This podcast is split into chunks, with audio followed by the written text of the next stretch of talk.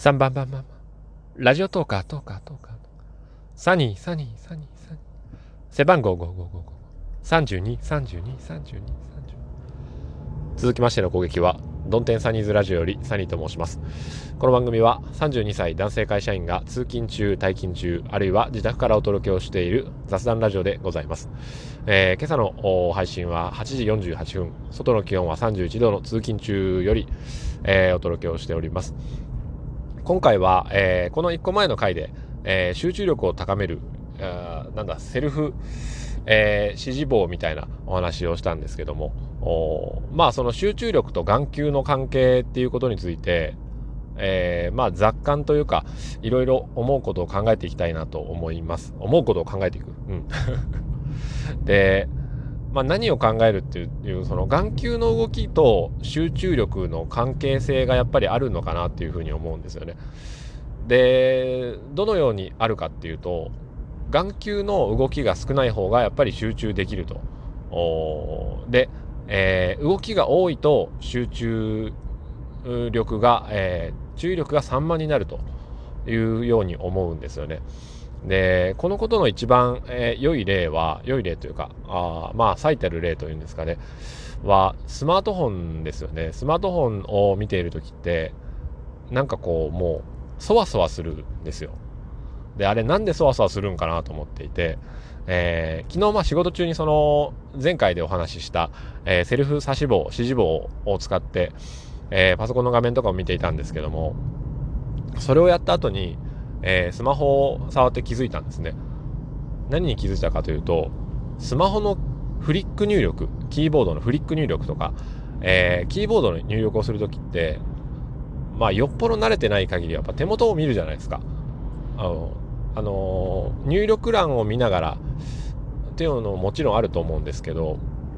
ただやっぱりあのまあキーボードの「あ」とか「か」とかっていうその文字のところを見て、えー、細かく目の動きって左右にブレたりとか上下にブレたりしてると思うんですよね。まあ実際鏡で見てるわけではないので分かりませんけどあの微妙に動いてるんですよねブレてるんですよね。であとはスワイプするとか、えー、スクロールするとか、で、目が上から下へ、下から上、えー、左から右へ、えー、すごくよく動いていると思うんですけど、その、動く頻度が高いわけですよね。あの、小さな画面をスクロールしたり、えー、まあ、ピンチイン、ピンチアウトして拡大したり、縮小したりしながら、あで、タップして、えー、画面がこう移り変わってっていう、細かく細かく目が動くわけですよ。なので、えー、一点にこう集中してないんですよね。うん。で、一方でその、パソコンでもまあ一緒じゃないかって言われたらそうなんですけども、パソコンの場合はまだ、あの、自分とモニターの間には距離があって、その目の動く幅というのが、なんて言うんだろう、画面全体を見て、えー、あんまり目を動かさなくても、何ですかその情報をキャッチできる距離感だと思うんですよね。うん。だから、えー、このことをまあなんとなく自分で、えー、体験的に裏付けるならばスマートフォンを、えー、Bluetooth キーボードで使った時 Android のスマホをマウスと、えー、Bluetooth のキーボードで使った時は割とその集中できるというか何て言うんでしょうパソコン的な感じで、えー、距離を取って依存せずに使うことができる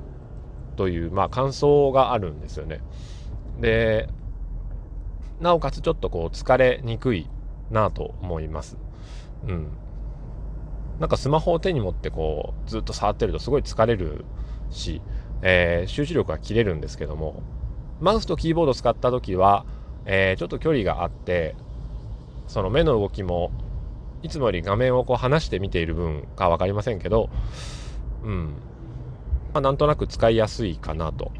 えー、思いました。なので、えー、まあ、集中力と眼球の関係っていうのは、うん。あとあれですね、あの、誰かに話しかけられる時ってあると思うんですけど、仕事中に。で、うん、その仕事中に話しかけられて、そっちを向いた瞬間にもう集中力が途切れるっていうことがあるんですよね僕は。うん。ねえねえサニー君これあのどうなってるって言って「はい」ってこうせっかく画面を見つめて、えー、業務に集中していたのにまあメールでも何でもいいですその文章作成するでも、えー、なんか調べ物するでもいいですけどもそのことに集中していたのに視線をこう動かして相手の方を見た瞬間にもう注意がそう対象からそれてるわけですよね。でそれに対してあの話しかけられた時に画面からこう目をそらさずに受け答えをした時の方が、えー、目の前のことに対しての集中力っていうのは途切れないなというまああくまでも感想なんですけどもがあるんですよ。で人間関係的に言えばこれはあ三角だとは思うんですけど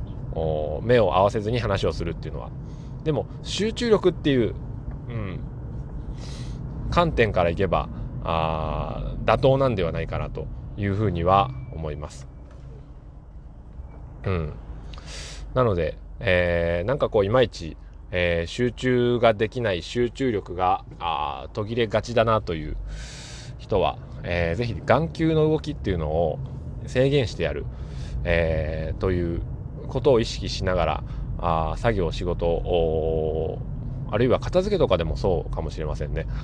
えー、してやるといいと思います。あもう一個あのおまけで、えー、僕は結構その目があちこちさまよってしまうタイプで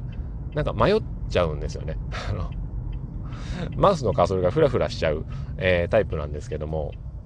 今朝の洗濯物干してまして洗濯物干す時にも僕は目の動きが定まってないなっていうことに気づいたんですよね。だからあのー、洗濯を干す時に洗濯かごをパッて見て、えー、シャツがたくさんある。タオルが何枚もある、えー、その中から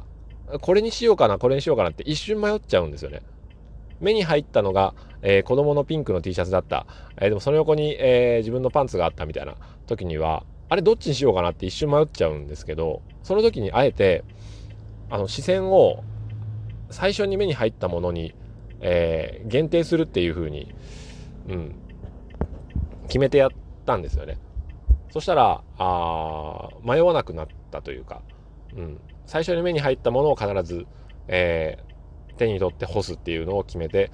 えー、どのハンガーにしようかなも、最初に目に入ったハンガーを、えー、手に取ってそこにかけるとか、えー、洗濯バサミのとこにも、えー、最初に目に入った洗濯バサミのとこにこう、まあ、端から順番にこう止めていくっていうのを決めて自然をそこにロックオンしてやると、えー、いうことで集中力が高まって一気に、え、洗濯物を干せたような気がします。ということで、えー、この話も何かのご参考になれば幸いでございます。それでは今日も晴れやかな一日を。さよなら。